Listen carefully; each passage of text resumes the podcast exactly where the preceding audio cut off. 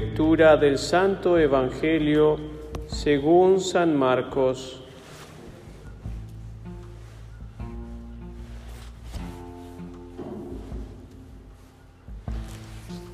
Aquel día al atardecer dijo Jesús a sus discípulos, vamos a la otra orilla. Dejando a la gente, se lo llevaron en barca. Otras barcas lo acompañaban. Se levantó una fuerte tempestad y las olas rompían contra la barca hasta casi llenarla de agua. Él estaba en la popa, dormido sobre un, sobre un cabezal lo despertaron diciéndole, Maestro, ¿no te importa que perezcamos? Se puso en pie, increpó al viento y le dijo al mar, Silencio, enmudece. Y el viento cesó y vino una gran calma. Él les dijo, ¿por qué tenían miedo? ¿Aún no tienen fe? Ellos se llenaron de asombro y decían los unos a los otros, ¿quién es este? Hasta el viento y el mar le obedecen. Palabra del Señor. Gloria a ti, Señor Jesús.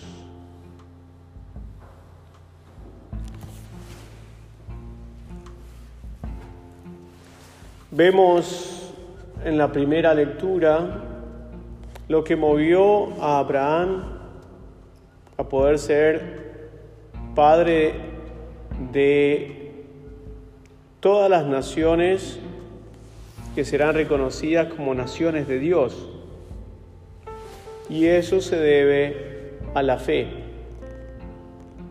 Una fe inquebrantable, una fe que lo lleva justamente a un comportamiento. La fe justamente brota de el compartir que tiene Dios con nosotros de su propia vida. Eso nos crea confianza y eso justamente genera amor y así actuar a través de ello. Cuando la fe es débil, no hay confianza, no hay vida y no hay amor. Por eso Abraham se animó a caminar más de seis mil kilómetros para llegar, llegar a un lugar donde estaba prometido, a un lugar que era suyo a pesar de que no lo podía gozar en la tierra, sino que era justamente visión del cielo. Pero eso es la fe. La fe es ya poseer algo que muchas veces nos es difícil justamente entender, comprender y vivir. Pero nos está dando vida y nos está, nos está impulsando a vivir en el amor. Ahora bien, el espíritu del mal también no descansa y trata de hacer que nuestra fe disminuya. San Pablo justamente nos dice qué es lo que tenemos que hacer para no perder el espíritu de la fe. Y Él nos dice, no entristezcan el espíritu de Dios. Es decir, esto que los ha sellado con el signo de la salvación. Y le dice, arranquen de raíz de entre ustedes los disgustos, los arrebatos, los enojos, las ofensas y toda clase de maldad. ¿Cuáles son los efectos de vivir justamente en este compromiso de la fe? A renglón seguido, San Pablo dice, sean buenos y comprensivos unos con otros. Perdónense mutuamente como Dios los perdonó en Cristo.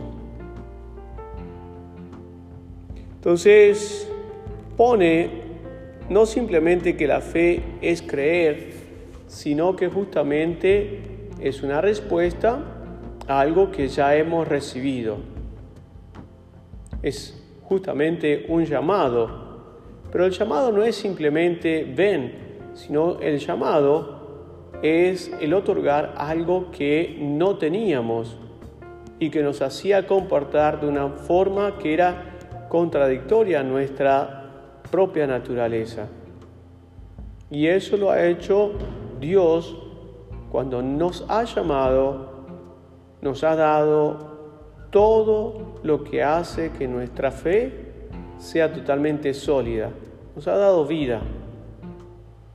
Y la vida justamente que es manifestación del amor, pero que a la vez nos da el impulso a amar.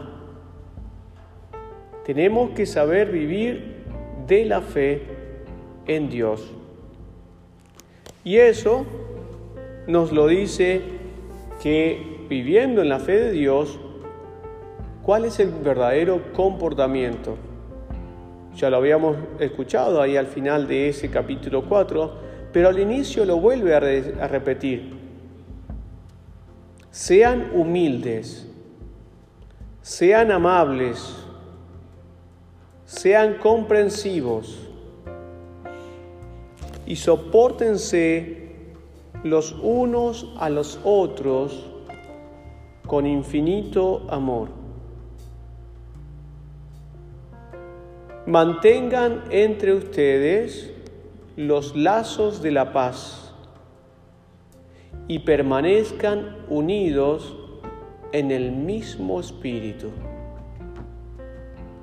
Y ahí es donde empezamos a ver que paz y unidad necesitan del amor y de la vida de Dios. Y es en lo que nosotros creemos es en lo que nosotros nos manifestamos. Esta unidad, justamente San Pablo dice, obtendrán así un solo cuerpo, un solo espíritu, un solo Señor, una sola fe, un solo bautismo, un solo Padre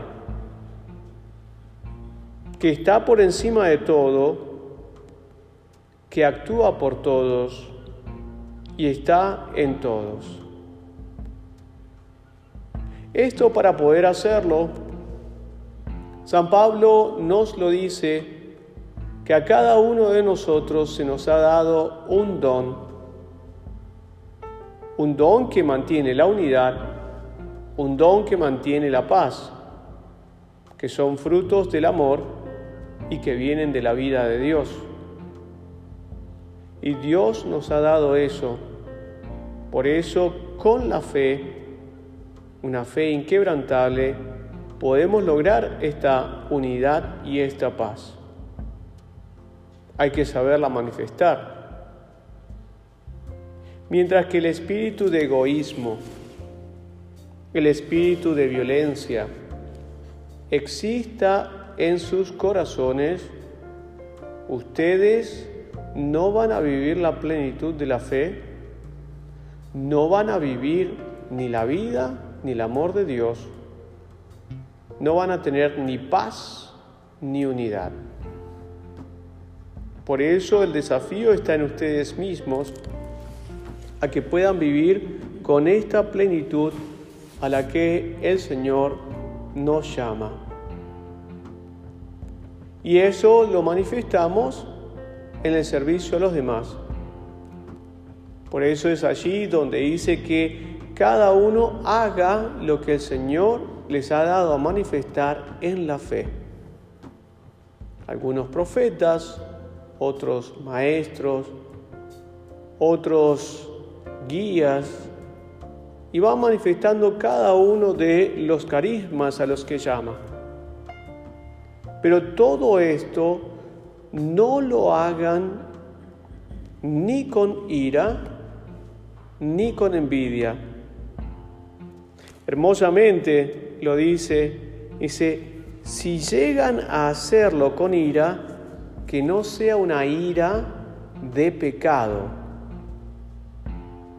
Hay una ira que manifiesta, como lo hizo Jesucristo en el templo, que es una ira correctiva, es una ira paternal, y que Dios muchas veces lo dice en los salmos, yo corrijo a mis hijos. Y la corrección muchas veces tiene que tener un espíritu de manifestación, pero no quiere decir que tiene que tener un espíritu iracundo, el cual justamente viene inspirado del mal. Por eso dice San Pablo que no lo hagan con un espíritu de ira que sea pecado. Pero no toda ira es pecaminosa. Y por ello dice, no le den lugar al demonio no se vayan a dormir en ese espíritu iracundo. No permitan que el mal les robe la paz.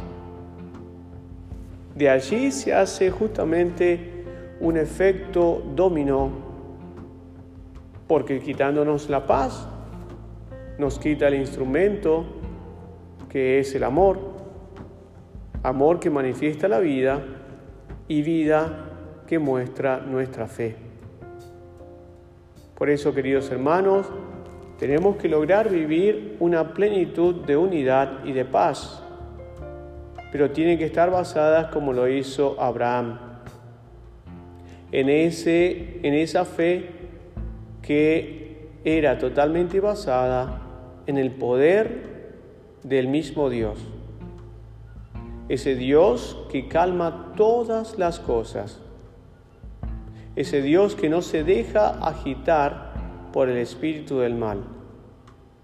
Por eso en la barca Jesús puede descansar, puede dormir, puede estar en paz.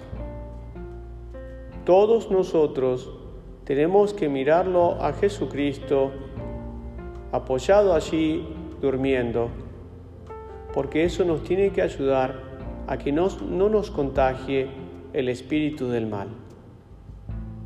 Que la Virgen Santísima, Madre de la Paz y de la Unidad, nos ayuden a vivir en esta plenitud a la que el Señor nos está llamando.